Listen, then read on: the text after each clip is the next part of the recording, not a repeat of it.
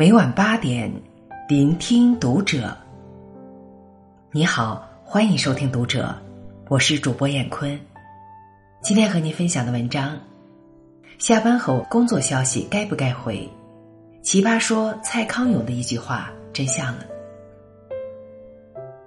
关注读者新媒体，一起成为更好的读者。上周六晚，奇葩说的辩题。下班后的工作消息该不该回，击中了无数打工人的泪点。我有一个朋友，上周日陪老人看病，清晨六点，天还是灰蒙蒙的，他就带着七十岁的老母亲，在寒冷的医院门口哈着气排队拿专家号。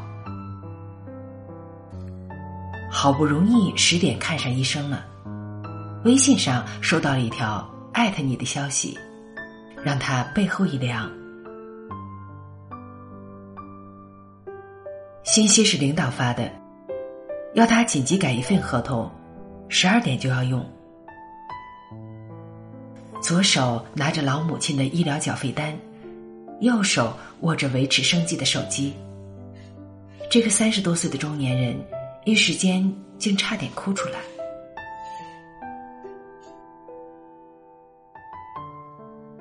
成年人的情绪经不起推敲，一推敲，喜怒哀乐里都藏着委屈。当一个打工人真的很难，可当个孝顺的子女、负责的父母、热爱生活的人，就很容易吗？不回消息，怕丢工作；回了消息，怕丢生活。在信息无孔不入的移动互联网时代，这是每一个打工人每一天都面临的两难处境。下班后，你有不回消息的权利。为什么下班后回复工作消息是让打工人那么不爽的一件事？因为这代表着隐形加班，假装没看到消息。什么事儿都没有，一回消息，睡前就多了一个活儿。好不容易请到年假，在外地旅游，领导一条消息就变成了在酒店加班。微信群里有人提问，谁回答，谁就要管后续的一系列提问。辩手席瑞说出了打工人的心声。这个辩题传达的是，我们已经不配享有一整块休息的时间，而只能被迫学会在随机的时间碎片里面安排自己的欲望。是啊，如果一个人连基本的人权都保障不了，又何谈其他？浙江宁波有一位王女士。就曾因没有及时回复工作消息而被辞退。当晚十点二十三分，领导在微信群里要求所有人在十分钟内发当月的营业额。王女士因为十点就入睡了，所以没看到。结果第二天，单位直接通知她：“你被辞退了，连商量的余地都没有。”王女士一脸懵逼的说。我睡得早，没看到，第二天发不行吗？领导说：“这年头谁十点就睡觉啊？你肯定是假装的。”王女士寻求了法律援助，成功维权，拿到了应得的赔偿金。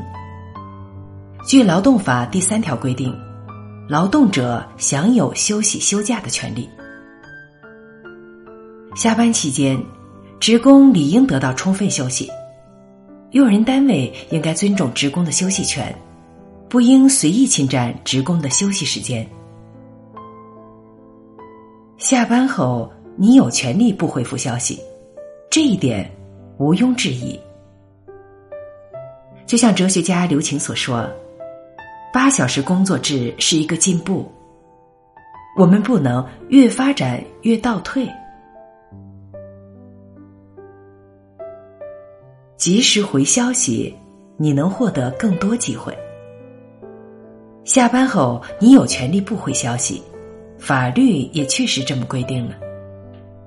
可为什么总是有人及时回消息，甚至不是他管的事，他也积极的回复消息，帮忙解决？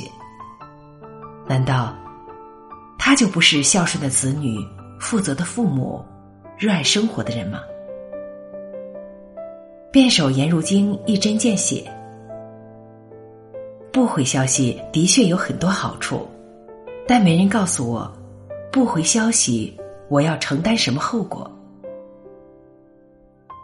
难道我第二天去上班会是开开心心的去吗？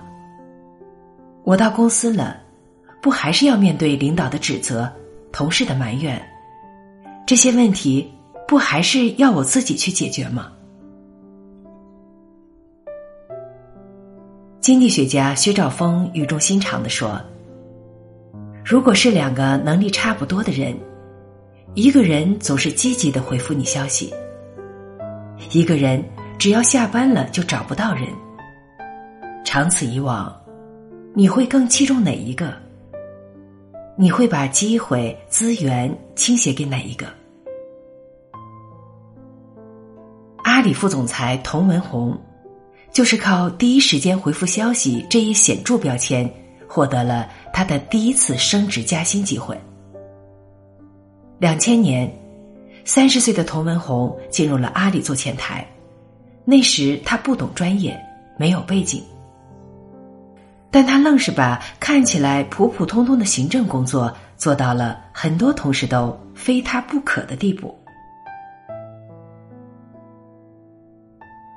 会在晚上把沪杭铁路车次时间表主动发给第二天要去上海出差的同事。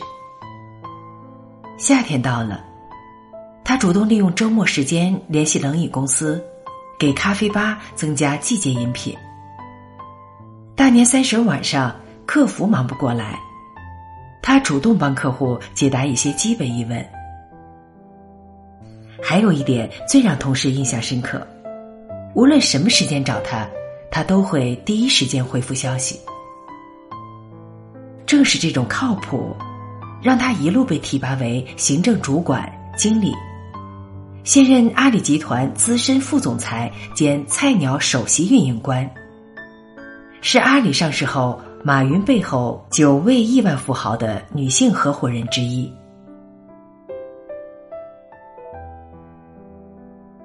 靠谱是一名职场人非常重要的品质，其重要程度甚至超过了专业，因为靠谱的背后是态度。专业可以通过努力获得，但靠谱却是一名职场人怎么看待自己与职场的灵魂问题。正如奇葩说导师蔡康永所说：“在你能力不足时，靠谱是能让你保住工作的最好方法。”六个方法掌握职场生存智慧。公说公有理。婆说婆有理，那么究竟该如何抉择？下班后该不该回复消息？其实，辩论的最终目的是站在正反双方的立场上，把观点都抛出来，让观众看到问题的全貌。这样，我们才能拨开迷雾，找到那个最优解。能力强，就可以我行我素。下班后就再也不管工作消息吗？能力弱就得牺牲下班时间，时时刻刻守着手机回消息吗？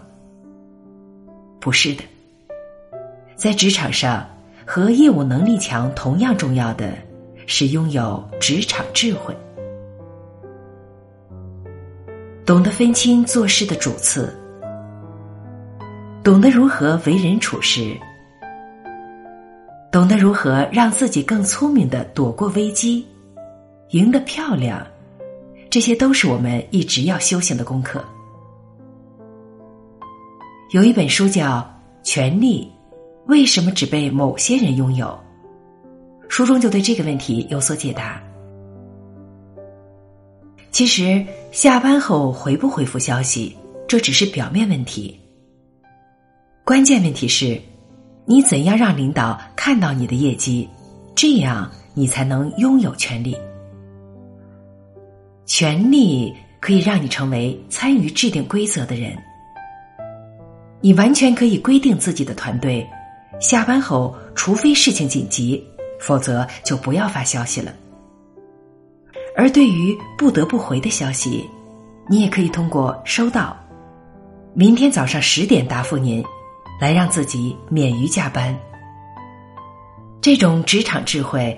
被世界撑杆跳名将布伯卡称为“留有一厘米余地”，意思是要学会管理领导的预期，就像跳高一样，每次都只将记录提高一厘米，而不是每次都榨干自己。凡事留有余地，把精力花在最核心的工作上。基于此，对于下班后该不该回复消息的问题，我归纳了六条方法论：一、做出实打实的业绩。即使你不在这个单位了，你的市场价值依然在。第二，通过有效沟通，建立你的职场边界感。对于休息时间找上门的工作，如果不紧急。就明确告诉对方，收到了，我会在某某时间给您答复。第三，每天利用碎片时间整理微信群，退出过期的工作群，减少被无效艾特的可能。第四，将最常用的微信群置顶，置顶最多不要超过十个群。第五。和上级保持积极的沟通，让他明确你是一个知道自己要什么、懂得平衡工作与生活的人。第六，拿到任务不要埋头就做，而是先跟领导明确紧急程度和完成时间，这样领导会觉得你考虑周到，同时也提醒了领导。你是一个很重视时间管理的人，领导下次布置任务时也会考虑到你的工作节奏。每个打工人都有不得已的一面，正如一首歌唱的那样，偏偏这碎银几两，能解世间万种慌张，供我老人晚安康。养得稚子入学堂，你我柴米油盐五谷粮，变为凡夫俗子低眉郎。看尽各种脸谱王，回头可见那心中少年狂。